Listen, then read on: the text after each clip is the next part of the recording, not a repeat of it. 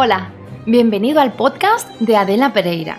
Aquí vas a encontrar conversaciones en profundidad con los mejores expertos del negocio del vino. Tratamos temas que van desde el enoturismo al e-commerce, pasando por clubes de vino y venta a cliente final. Exploramos soluciones prácticas y discutimos las últimas tendencias. Todo para darte ideas y que atraigas a los visitantes adecuados, aumentes tus ventas directas y enamores clientes fieles. Venga, que empezamos. Hola a todos y hola Pedro Ballesteros. Bienvenido al podcast. Qué maravilla tenerte aquí para compartir conversación contigo. Muchas gracias. Yo estoy encantado de poder hablar contigo. Bueno, tengo un montón de temas para comentar, pero si me permites, ¿puedo presentarte muy rápidamente? Claro. Venga, pues vamos a ello.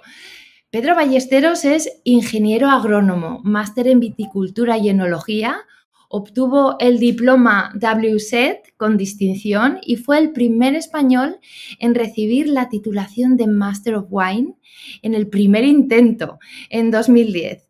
Él escribe para las publicaciones vinícolas más prestigiosas y es miembro de la Gran Orden de Caballeros del Vino, entre otros honores. Además, también hay otro, Pedro Ballesteros, que trabaja como alto funcionario en la Dirección General de Energía de la Comisión Europea en Bruselas. Y bueno, como muchos ya le conocéis, ya sabéis que Pedro tiene un currículum muy amplio en el mundo vitivinícola, pero, y esto es opinión muy personal, a mí particularmente hay algo que me llega más y es su forma de hablar, que es directa, valiente y, y muy clara. Y eso consigue pues que te enamores todavía más del vino. Pero parece que, por lo que he visto por ahí, que de joven el vino no te gustaba nada de nada, que eras cervecero vocacional. Y fue cuando estudiabas agrónomos que te hablaron de las fermentaciones y te enamoró. Luego descubriste la viticultura y te, enganchaste más, ¿no? Solamente después de esto va y te gusta la cata. Y eso que la mayoría de los jóvenes, bueno, pues no encuentran lo de los bichitos en las fermentaciones tan atractivos. ¿Qué, tenemos que hacer, Pedro, para que comiencen a beber buen vino y que lo aprecien y lo disfruten? Bueno, yo lo que en lo que respecta a mi experiencia particular, pues, pues mi camino sé que es un poco particular y quizá no sea el camino más sexy, que te gusten primero los bichitos y luego el vino, ¿no? Pero bueno, fue el que tomé y la verdad que estoy muy contento, pero no, no se lo voy a recomendar a nadie, ¿no? Que primero bichitos y luego beba vino, ¿no?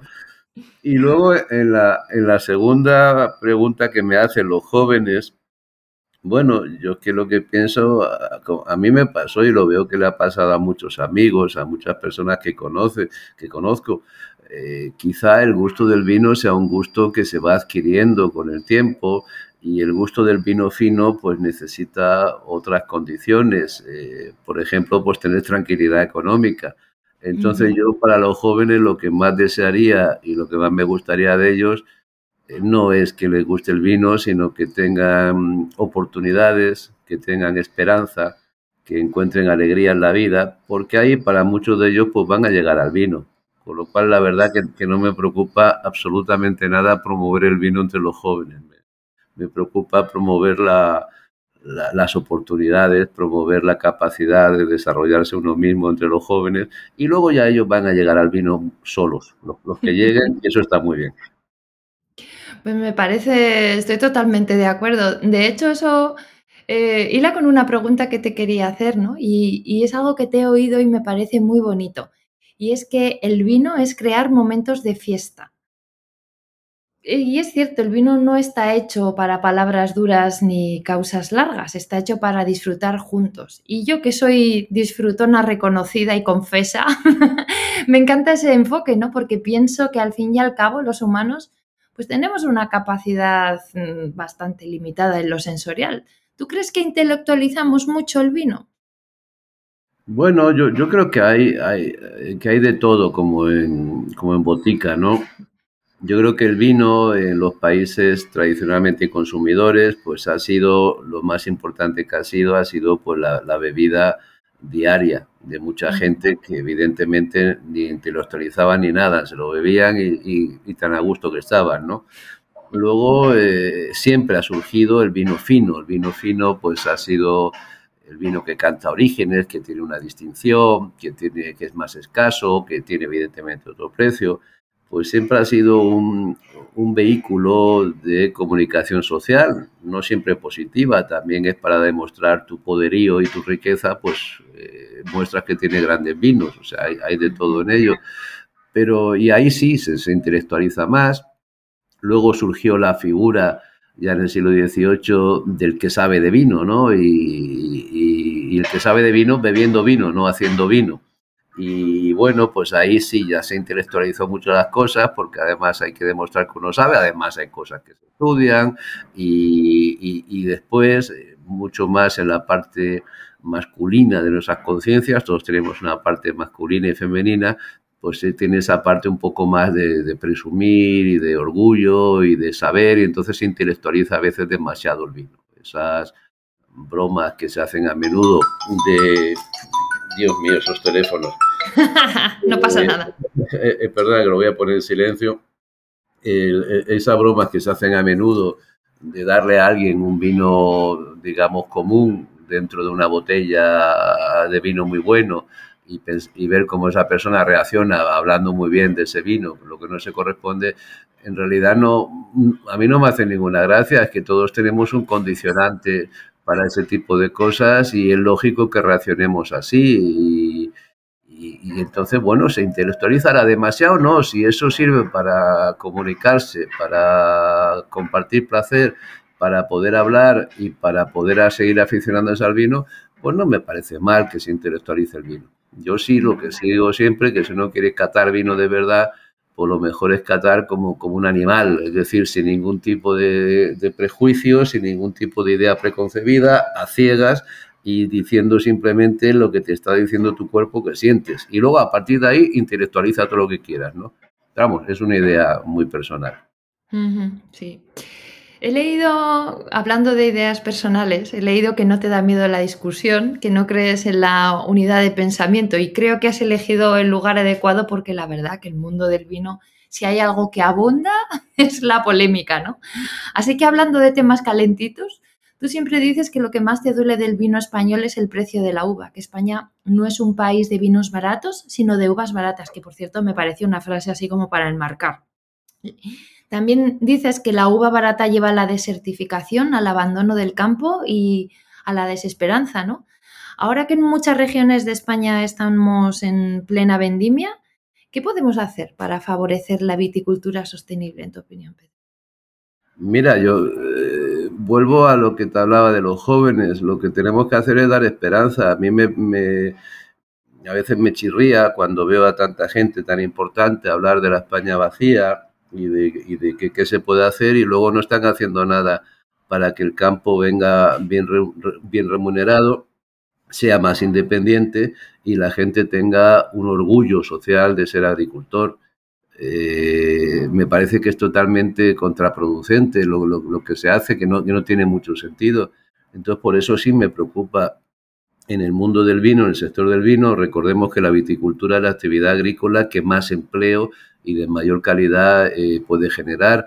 Entonces me preocupa que, el, que los precios estos de la uva que se están pagando lo que hacen es que desesperan a los viticultores, en su mayoría ya viejos, eh, les desesperan y hace que se abandone la, la, actividad o que se mecanice con sistemas que encima son bastante dañinos para el medio ambiente y todo ello por una una falta absoluta de responsabilidad sobre lo que es una gestión del territorio, que es permitir que el agricultor tenga una remuneración adecuada para, su esfuerzo y tenga una esperanza y una dignidad en la vida. No es un milagro. En Italia, siempre lo digo, Italia es un país de mucha más categoría que España porque saben pagar eh, sus uvas. Y tú vas al Véneto y tú tienes eh, rendimientos muy altos y precios muy altos de la uva y tú ves una sociedad rica, densificada, en la cual las familias de, viticultores quieren que algunos de los hijos o las hijas que se queden eh, como viticultores porque tienen una, esperanza y una dignidad de vida comparable y a veces superior a la de los hijos que se van a trabajar en una fábrica de coches o en un bar o en un hotel o, o en lo que sea en las ciudades. Eso en España pues no ocurre y no ocurre además en zonas tan desarrolladas como es el PNDES, en zonas tan desarrolladas como, como pueden ser eh, algunas zonas de Castilla. Se sigue pagando muy mal la uva y eso lo, significa el desierto, significa el que, el que la muerte de esas tierras porque no, no, no, tiene ningún interés. Y además el trabajo del campo es duro, nadie lo duda, aunque hoy por hoy con la mecanización y la robotización se ha hecho mucho menos duro. Yo tengo el convencimiento de que va a ser todavía menos duro en el futuro. Lo que tiene que ser es remunerado e independiente. Hay una cultura de encima muy basada en, en los abusos y con una intervención pública que, que, parece más a veces una, una, una, cosa, el que no va a arreglar nada, sino mantener, digamos, la, eh, la renta del agricultor, que yo creo que es, eh, que es equivocada. Yo te doy el ejemplo, eh, en el PNDES se está pagando el kilo de uva a 30 céntimos el kilo para rendimientos de unos 10.000 kilos hectárea, eh, o sea, es decir, 3.000 eh, euros por hectárea al año de, ingreso bruto en, el, en, la zona del Prosecco, que, que se está pagando a 92 eh, céntimos de euro el kilo, rendimientos 16-18 mil kilos. En, el, en, el, en, la zona del Prosecco, pues hay, hay alegría, hay riqueza, hay ocupación del territorio, hay esperanza, hay dignidad. En el PND, pues a pesar de lo cerca que está de Barcelona y de muchos centros industriales, ese propio campo pues se va a ir quedando vacío. Y eso me hace decir que el que diga que, que, que el cava es mejor vino que el, el, Prosecco, pues no, pues no se entera, porque para ser buen vino también hay que ser eh, buen vino desde el punto de vista social. Hmm. Y desde luego no es que no pueda competir, los precios de cava y Prosecco son prácticamente lo mismo, lo que pasa es que los márgenes de las grandes productoras de, de, de cava son muy superiores a los márgenes de los productores de Prosecco, entre otras cosas porque en Prosecco los agricultores están bastante bien organizados. Y a mí eso pues me duele porque son paisajes, porque son personas, porque son esperanzas que se pierden y que tienen solución a ese tipo de cosas. Lo que ocurre es que muchas veces pues nuestro gobierno pues sacan una ley según la cual eh, no se pueden pagar los precios agrícolas por debajo del coste de producción y se pagan los precios agrícolas por debajo del coste de producción y entonces te vienen diciendo que es que no se puede hacer nada que es el libre mercado. ¿Cuándo ha sido libre el mercado agrícola? Es una hipocresía, ¿no? Europa está basado en eso, ¿no? O sea, el, el, el gran acuerdo europeo, la, el, la, parte del león de los presupuestos europeos están ahí. Están ahí para, precisamente para compensar esa, esa falsedad, para compensar que no existen lo, los mercados agrícolas eh, libres, eh, para compensar que, que, de alguna manera hay que poner fondos públicos para una renta, pero podrían haber otras soluciones que fueran mucho más dignas, mucho más creativas y, y, y, y que, que dieran mucha más esperanza para esa ocupación del territorio. Creo que nos falta, en general, pensar en términos del territorio, en este mundo tan global que ahora tenemos, eh, el que lo local tiene una, una, importancia fundamental y lo local tiene que ser gestionado con ayuda siempre externa y con visiones eh, de, de, largo plazo y, y, y, intersectoriales, pero tiene que ser gestionado por, por la gente del territorio pensando en cómo se hace eso, lo que ahora está de moda decir, sostenible, no que sea sostenible, que sea vivible, ¿no? es que tenga una esperanza y tenga un, un, una, una, posibilidad de, de, progreso, de progreso personal de la gente, de progreso eh, intelectual, no, no solamente de progreso económico, que también es importante. Que somos humanos y eso abarca, es multidimensional, ¿verdad? Claro. Estábamos hablando ahora de, de, de, ese aspecto del territorio, ¿no? Y también te he oído decir que una condición esencial del terruño es tener un cliente, porque los vinos valen cuando hay alguien que los aprecia. O sea, hemos hablado de los productores, ahora vamos a hablar de, quienes los disfrutamos, ¿no? Y en el caso de España, quienes los más comenzaron disfrutándolos fueron los extranjeros. Primero los romanos desarrollaron el vino en Levante, los ingleses el, el Jerez y los franceses aquí en Rioja, ¿no? Parece que nos han robado siempre la merienda o, o que nos hemos dejado la, robar la merienda. ¿Hemos aprendido o al menos tú crees que estamos aprendiendo? Bueno, yo es que no lo miro así, Adela. Yo al contrario, yo creo que teníamos que estar eternamente agradecidos a sí. los ingleses y a los franceses, porque lo que nos han hecho es que nos han enseñado, nos han ayudado y nos han dado oportunidades. Eh, lo que pasa que muchas de estas cosas pues vienen un poco a veces manchadas por un orgullo patrio que parece que nos da todo vergüenza pues eh, el que alguien de fuera nos haya ayudado, pero la realidad es que los mejores abogados del, del vino español han sido casi siempre extranjeros y los mejores conocedores. Y vamos, te, te cuento más. Eh, eh, eh, o sea, el, mejor rey para el vino español, pues fueron Luis XIV y Luis XVI de Francia. Y no puedo mencionar a ningún rey español que haya tenido una anécdota, un momento histórico con una copa de vino español en la mano, pero Luis XVI, antes de ser decapitado, el último vino que, que bebió fue un vino de Málaga. Eso se sabe. Eh, eso, eh, Alfonso XIII, lo último que bebió mientras estuvo exiliado en Roma era whisky. Entonces, eh, pues hay que decir esas cosas también, ¿no? Pues que llevas toda la razón, que, mm, que, esa, que es así. Es cierto que tenemos ese... yo, pues sí, totalmente de acuerdo. Me has hecho verlo desde otro punto de vista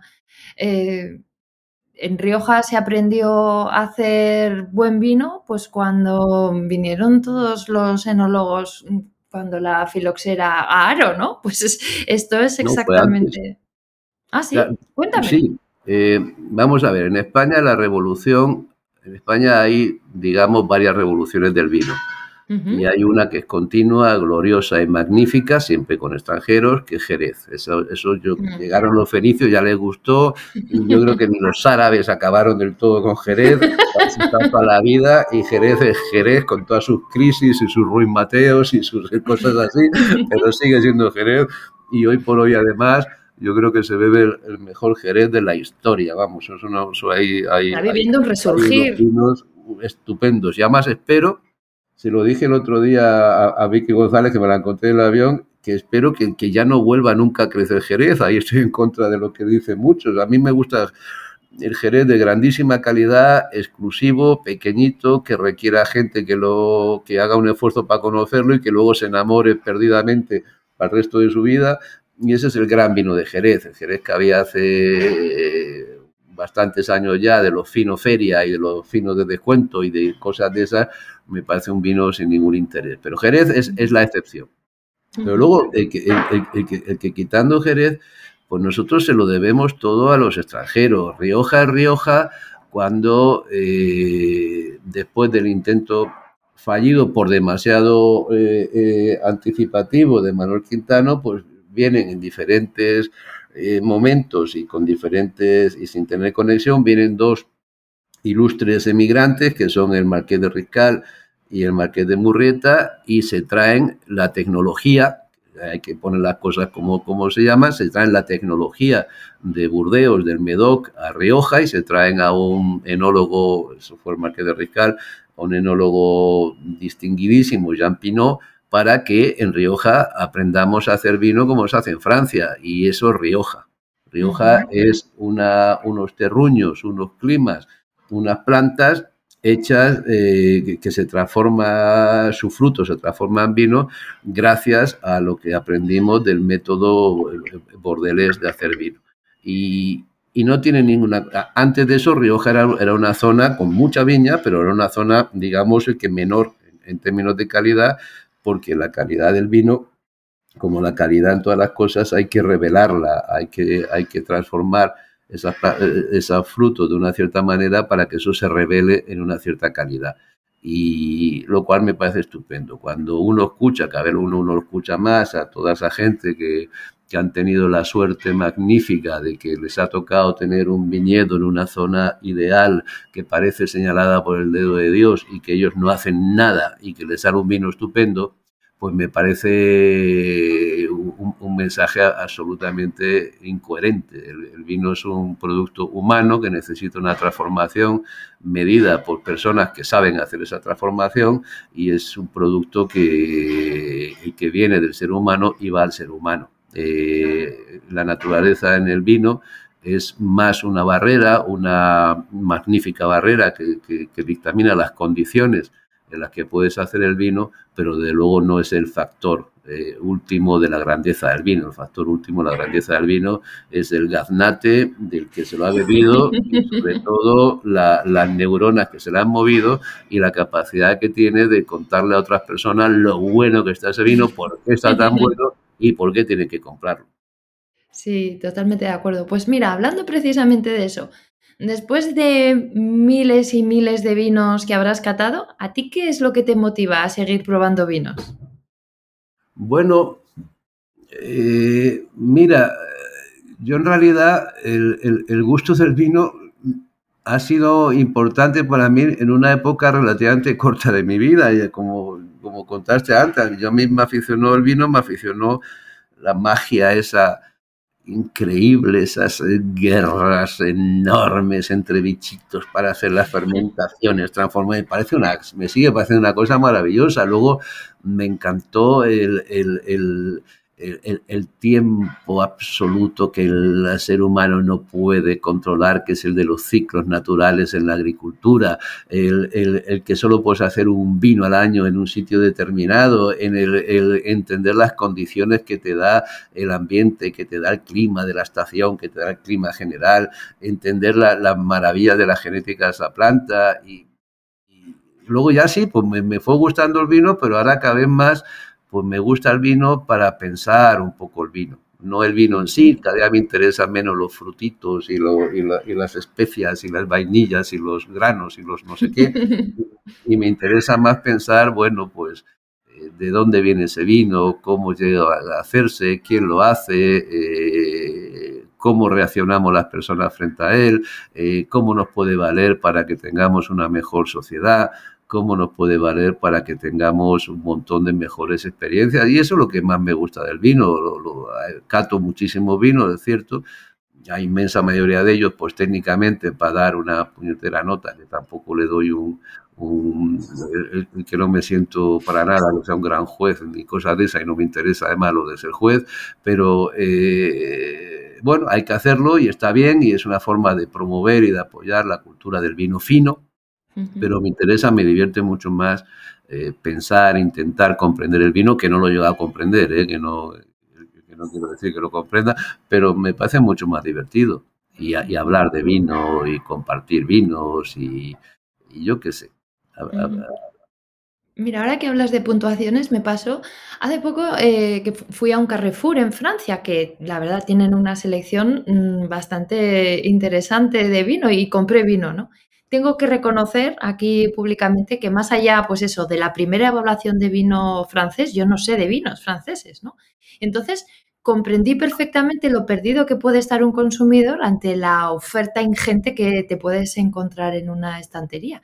Y te juro que yo, que a mí siempre me ha parecido que esto del sistema de las puntuaciones, pues que no es un buen sistema, que es muy reduccionista, oye, pues que miraba la típica pegatina redonda de la botella, porque como no conocía nada, ¿no?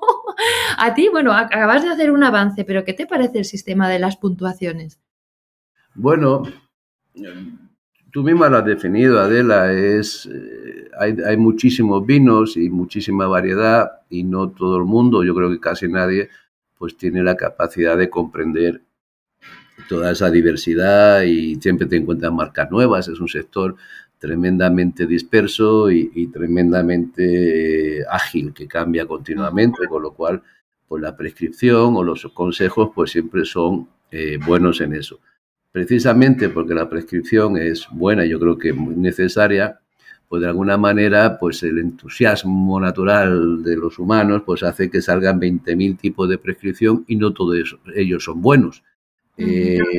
Entonces ahí, cuando tú ves una, botella y tiene un circulito de medalla de oro en el concurso Pepe, pues depende de ese concurso Pepe, qué prestigio tenga, qué catadores tenga, qué método haya tenido, con qué competidores ha estado el vino, para que esa medalla sea relevante o no como eso comercialmente se sabe, pues hay una, una explosión, yo no sé cuántos concursos hay, yo recibo no sé cuántas invitaciones para no sé cuántos concursos, no sé cuántas cosas, y la mitad de ellos, no, mucho más de la mitad, pues tienen un interés muy relativo. Ahora, eso el consumidor, si no sabe de vino, todavía sabe menos de concursos, con lo cual cualquier medallita vale, entonces pues nos encontramos en un follo. Y luego las notas, pues es lo mismo, hay hay prescriptores que, han ganado un prestigio y, que, bueno, pues su nota puede pesar más, hay otros que, bueno, pues están ahí eh, situándose y hay prescriptores, yo creo que la mayoría, que son gente honesta y sus notas,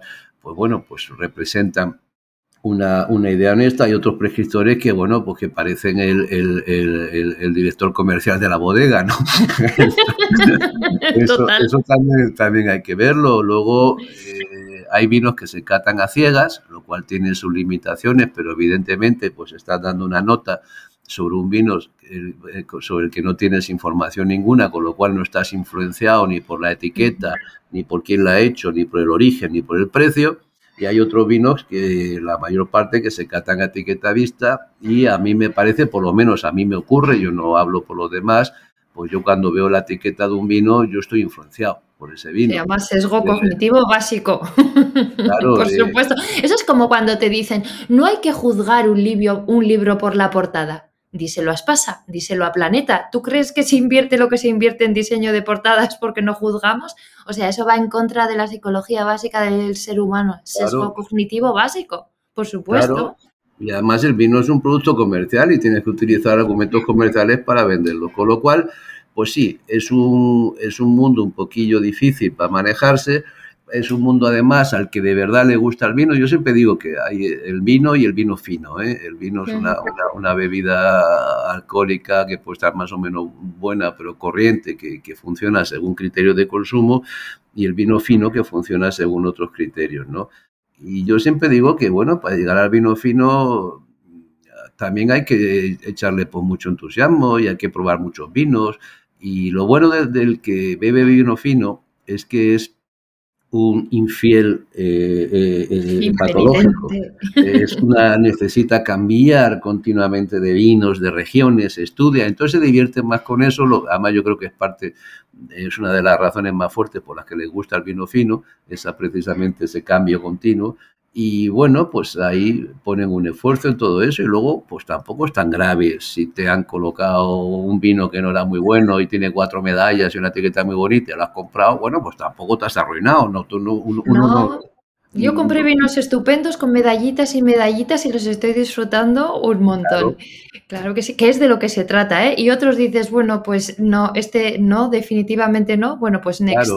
No hace falta ni acabarse la botella, no, es, obligatorio. Claro, y, son experiencias que las vas recuperando. Yo siempre digo, eh, en el vino común tiene consumidores y entonces funciona pues según las la reglas del arte, del marketing, de la economía, etcétera, con sus, todas sus cosas, de su marketing y de sus lealtades y todas esas cosas que hay.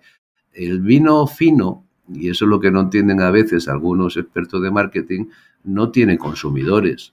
El vino fino es un producto que requiere una siguiente transformación por parte del amante del vino fino que es transformar ese líquido, que hasta que se bebe no tiene gran interés, transformar ese líquido en memoria, transformar eh, ese producto del fruto en algo colectivo que se comparte, en una ilusión, un sueño, una esperanza. Y ese es el gran momento del vino. Entonces la gente no, del vino fino no consume vino fino, sino que lo, al contrario, que lo ensalza, lo transforma en lo más importante, que es en memoria colectiva y en, y en, y, en un placer intelectual y emocional que es compartido. ¿no?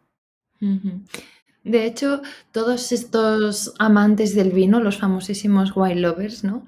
Si hay algo que, que, yo creo que en general se admira es el mundo del Master of Wine, ¿no? Yo creo que hay como toda una mitología alrededor del título de Master of Wine. Tiene, me da a mí la sensación, ese halo místico, como si fuera oposiciones de registrador de la propiedad o de ascender los 14 miles, ¿no? Como solo el 10% de los que se presenta parece que aprueban y además se gastan un dineral en viajar para conocer y catar. ¿Tú qué eres, Master of Wine? ¿Qué aporta eh, eh, el título? Mira, antes que el título, a mí estudiar Master of Wine em, me aportó unos años que me lo pasé estupendamente, la verdad. Porque a mí que me digan que es muy duro pues cenar en Chateaubriand o que es muy duro ir a Nueva Zelanda, pues no lo sé, no me parece tan duro, yo qué sé. Eh, No es galeras a remar, ¿no? Claro, y luego además estás tratando con gente que es divertidísima, gente de una calidad personal muy grande en su mayoría y bueno, pues tienes que estudiar y tienes que catar mucho, ¿vale? Pero lo estás haciendo porque te da la gana, porque te gusta. Entonces no, no, no lo veo tan duro. Yo la diferencia que veo, que también las he hecho con oposiciones, pues es que las oposiciones no estás estudiando algo que te gusta, estás estudiando algo para saberlo y aprobar la oposición. Entonces, es, eso sí que es duro para mí. Eso sí, vamos, a mí me dicen ahora prepararme una posición de auxiliar administrativo en el Ayuntamiento de Madrid y me da terror, me parece durísimo. Y el otro día en el periódico que habían veintitantas mil personas para, para, para 200 plazas. Eso es mucho más duro que Master of Wine. Y encima los pobres, pues cuando acaben, van a cenar con su familia y a celebrarlo y al cabo de dos años protestar porque el sueldo no es bueno y porque tienen deudas tal y cual.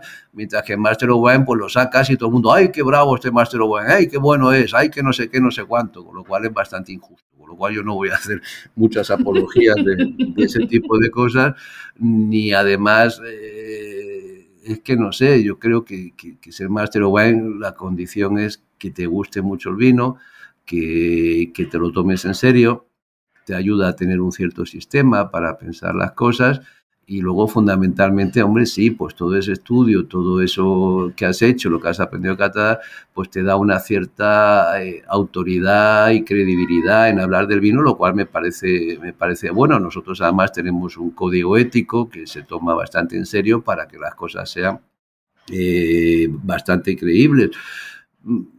La parte de la dificultad, que es la que todo el mundo mitifica y, bueno... Ah, yo, digo la verdad, es que no, no sé, yo, no me parece que sea el elemento fundamental. Y desde luego el que sí animo a, mucha gente que lo haga, pero que lo haga a su tiempo. Tienes que tener una, una, base profesional, tienes que tener un buen conocimiento en al menos algunas de las áreas que cubre el Master of Wine, tienes que evidentemente pues, manejarte bien en, inglés, que haber viajado y haber conocido diferentes zonas, que haber entendido diferentes cosas, y entonces me parece que es una, una cosa divertidísima de hacer y que, y que es útil para la sociedad porque sí creo que los Master of Wine dan una cierta eh, credibilidad en lo que hacen. Pero vamos, la dificultad es lo que menos me preocupa, la verdad. y que no se lo digo a ningún estudiante que sea difícil. Muy bien. Se requiere un trabajo y una preparación es más motivador y bastante más inspirador, totalmente. Oye, después de tantos años eh, aprendiendo y disfrutando, ¿qué es lo más importante que te ha enseñado el vino? Ay, no lo sé, dejamos unos cuantos años más para, para, tener una vista más completa. No lo sé.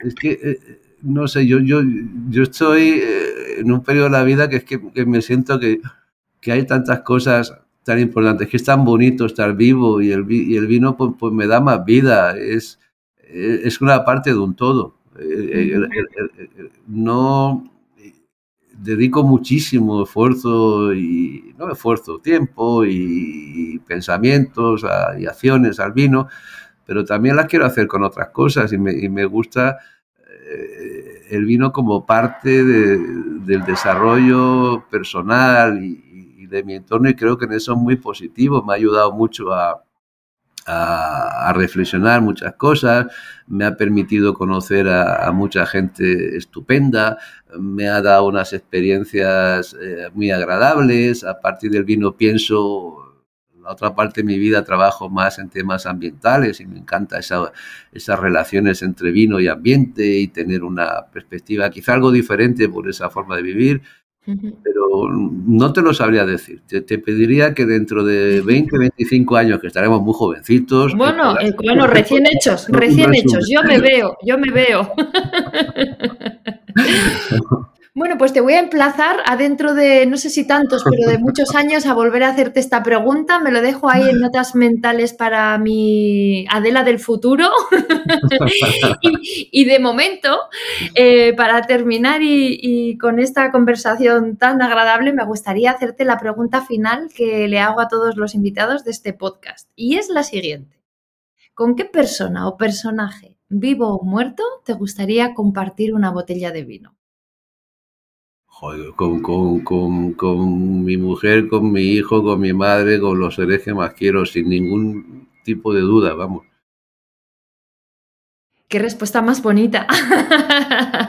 Vamos teniendo respuestas de muchos tipos y cuando surge esta, yo creo que la persona ultra fiel y leal que vive en mí se alegra cuando lo escucho y siempre me arranca una, una sonrisa de oreja a oreja.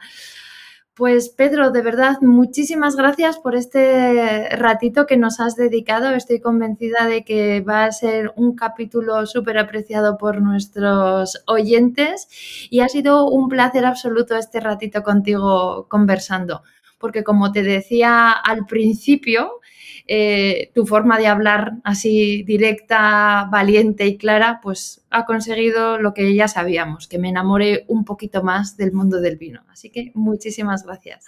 Muchísimas gracias a ti, Adela. un abrazo. Un placer. Cuídate. Seguimos hablando. Hasta luego. Bueno, pues aquí se termina este episodio. Recuerda que todas las notas están en mi web adelapereira.com, donde también me puedes dejar tu mail para que te mande un correo con el siguiente episodio. Y por supuesto, puedes suscribirte en tu aplicación de podcast habitual. Te espero dentro de muy poco con una nueva conversación en el podcast de Adela Pereira.